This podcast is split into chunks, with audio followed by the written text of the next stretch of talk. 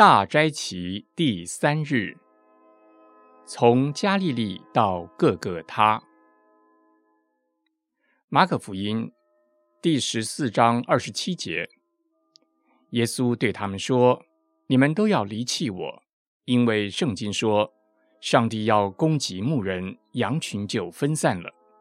但是我复活以后，要比你们先到加利利去。”马可福音十六章六到七节，那青年说：“不用惊慌，我知道你们在找那位被钉十字架的拿撒勒人耶稣，他不在这里，他已经复活了。看，这是他们安放他的地方。你们快去告诉他的门徒，尤其是彼得，说他要比你们先到加利利去，在那里。”你们可以见到他，正像他告诉过你们的。重要的事情讲了两次。耶稣复活后要去加利利的事情很重要，所以马可福音讲了两次：一次在受苦之前不久，一次在复活之后。加利利是何等的地方，竟然成了复活后的重点。就字面来说，加利利的这个约会在当时已经成了事实。门徒真的是在加利利遇到了复活的耶稣，但是书写的马可知道，他的读者不是当代经历过复活事件的人，他的书是要写给罗马帝国的百姓，要写给希腊文世界的百姓。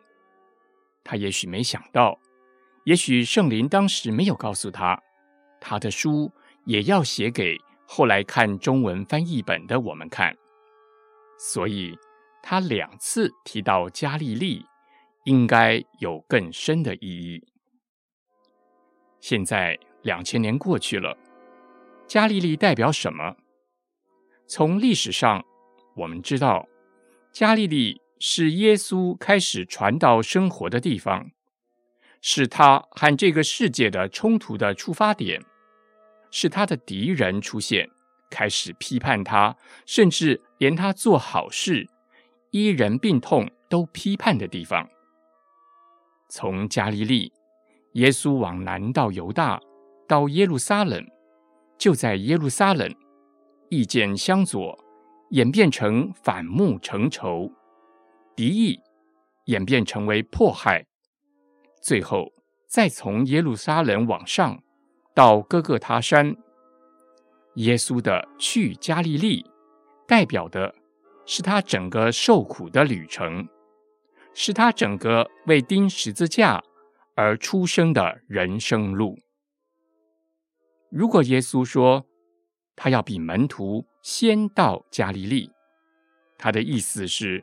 门徒也要去加利利，那么这就是一个呼召。耶稣呼召他的门徒，他所走过的路，他们也要走；他所受过的苦，他们也要受。当然，这个呼召也代表着他所得到的荣耀，他的门徒也要得到。从受苦到复活的故事，成为背着自己的十字架跟随主的基督门徒的人生故事脚本。不论是早期的寻道者，或是现代二十一世纪的基督徒，我们一生的重要功课，就是参与耶稣的受苦与复活，就是在自己的身上学习基督。也在自己的生命里面享受复活的荣耀。Thomas A. Kempis 的名著《效法基督》里面写的说，许多人爱基督是因为爱他的上帝国，但却很少人愿意背起他的十字架。许多人愿意跟随耶稣来和他一起剥饼，却很少人愿意。和他同饮苦杯。愿意背上自己十字架来跟随耶稣的，才是真正的跟随者。跟着他的旅程，从加利利到各个他，再从各个他到加利利，而在那里，我们可以见到他，正像耶稣告诉过我们的。